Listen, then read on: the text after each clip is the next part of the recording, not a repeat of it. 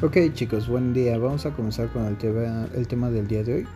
Eh, nos corresponde lo que es Cuba.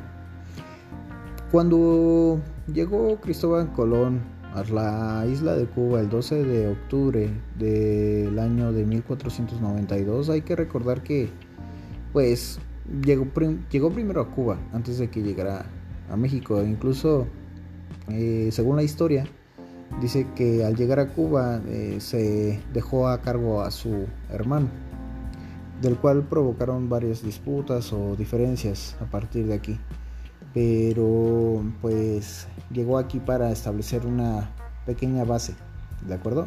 Entonces, cuando llegaron a las tierras de Cuba en ese año, pues los ojos de los conquistadores se maravillaron por el paisaje isleño que se profundizaba muchísimo en la isla.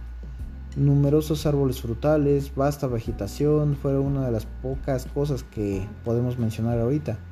Los nativos o las razas que predominaban muchísimo en ese momento en la isla eran la Siboney, la Taína y también una raza que no hemos mencionado, que es la Guana, Guana, Guana, perdón, Guana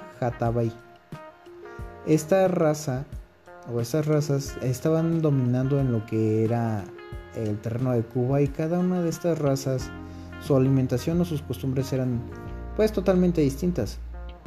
Estos pobladores mmm, eran muy emparentados a lo que se les conoce como a la raza arauca, que se extendía por toda la costa del Mar Caribe.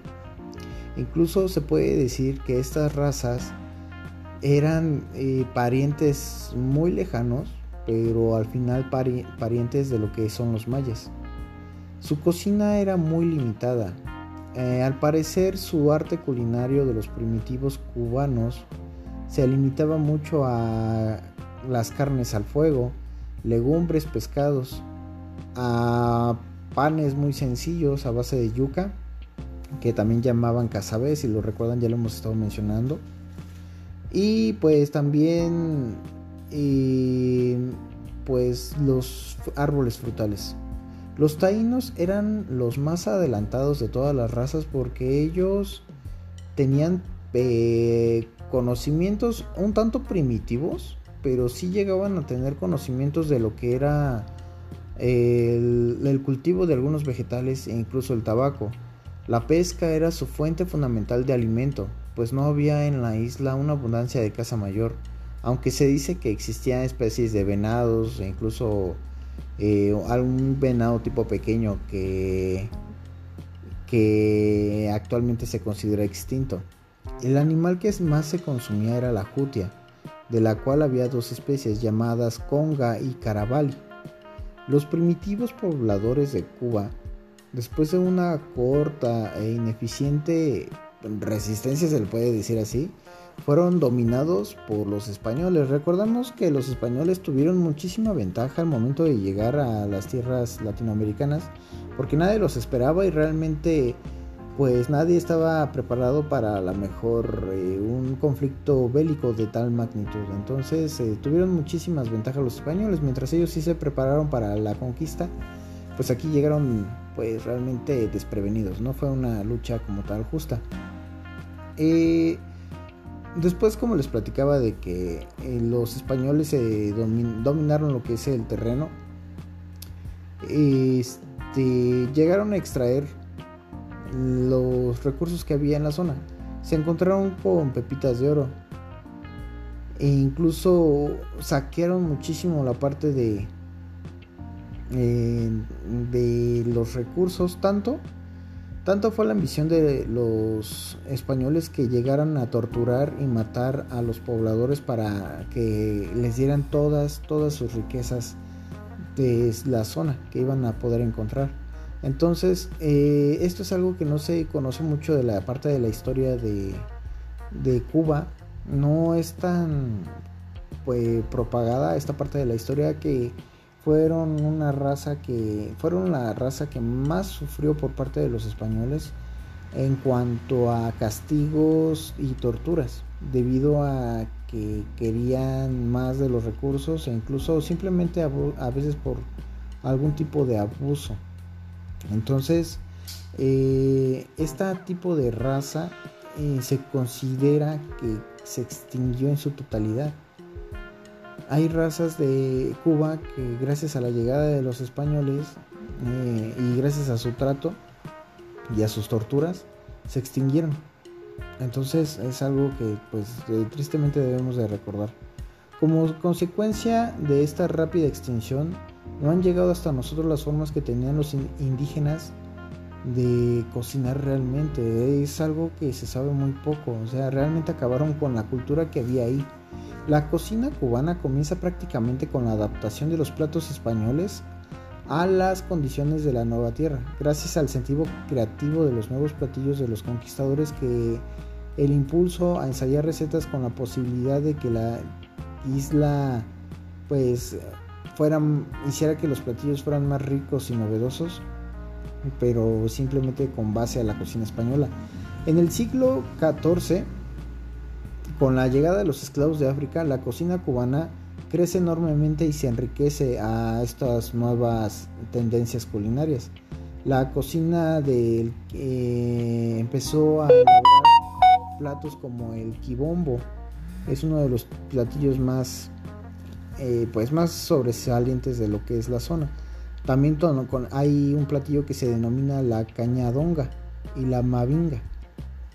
Incluso han creado varias formas de cocinar de estos platos.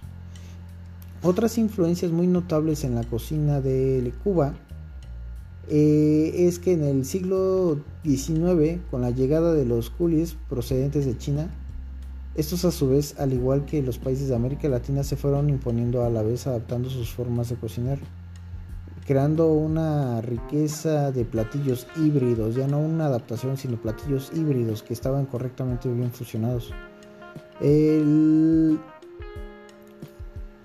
servicio o el alimento blanco principal del oriente, que es el arroz, empezó a hacerse presente en lo que es toda Cuba. Lo empezaron a integrar en sus platillos. De igual forma, de aquí empezó, pero se fue a, Perú esta tendencia de comer arroz frito y las modificaciones que pues han pasado a través de, de lo que es la historia. La cocina, como toda manifestación de cultura, es un elemento vivo y por ello constantemente está en cambio, alumnos. No es algo que se quede estancado, siempre vamos avanzando y siempre se va evolucionando. Es lo que trataba de explicarles al principio de, de incluso de cocina internacional o cualquier otra materia de cocina que son eh, tendencias que se van adaptando a lo que es realmente el pues todo el, la tendencia de estarse actualizando en cuanto a las técnicas de cocción o la influencia de algunas partes. Entonces hay que poner mucha atención en esta parte sale eh, la, metamorfosis de una cocina no es inmediata, es paulatina y toma mucho tiempo, dependiendo la frecuencia con que a lo mejor se hagan los platillos o incluso a, a las personas que llegan al terreno o al área y empiezan a, este, a crear nuevas, nuevos lazos con los habitantes. Las nuevas circunstancias del mercado han acercado al cubano a aplicar ciertos cambios en su manera de comer, que se han reflejado en variantes más o menos importantes, en las recetas, en la adaptación de los nuevos platos o en la desaparición de otros. En otra parte, eh, los cubanos han emigrado a otras partes, especialmente a Estados Unidos, aunque interesados en conservar sus tradiciones, quizás sin percatarse de ellos mismos, han ido creando nuevas variantes ni los nuevos platillos tradicionales e incorporando elementos de la cultura culinaria con las que se encuentran en su contacto. En los restaurantes cubanos de Miami, por ejemplo, se brindan como autóctonos de Cuba algunos platos que en realidad son originarios de algunos otros países de Latinoamérica que también han aportado fuertemente a las inmigraciones o a las ciudades estadounidenses. Los restaurantes chino-cubanos de una misma ciudad, entre otros platos novedosos, podemos encontrar una nueva y enriquecida variable de arroz frito. Entonces, realmente lo que eh, es la cocina eh, cubana, eh, podemos entender que ha sufrido muchísimo este, mucha pérdida de su identidad como tal culinaria. Tenemos recetas, tenemos eh, cosas que nos han llegado, pero si las investigamos eso es realmente una adaptación a lo que es este, sus platillos y a los lugares donde han llegado los, los habitantes. Simplemente mencionar algo rápido, chicos. En la parte de Tecamac tenemos un restaurante eh, cubano, pero está más relacionado a lo que son pescados y mariscos. Entonces, posiblemente si vamos a este restaurante vamos a encontrar mucha influencia costera, con peruana incluso. Entonces, no hay como que tal una identidad pura de lo que es la cocina pues regional cubana. Tristemente es una de las cocinas que están desapareciendo debido a la falta de interés de sus mismos pobladores, a la extinción de ciertas razas y tratados y a la conquista de los españoles. ¿De acuerdo? Es algo que debemos de mencionar. Sí se puede obtener eh, información de la cocina cubana, pero es más una influencia de otras partes que netamente no es como nuestra cocina, que tenemos nuestras raíces bien fundamentadas y bien identificadas, ¿de acuerdo? Gracias chicos por escuchar el, breve podcast y eso sería todo. Cuídense mucho chicos, nos vemos.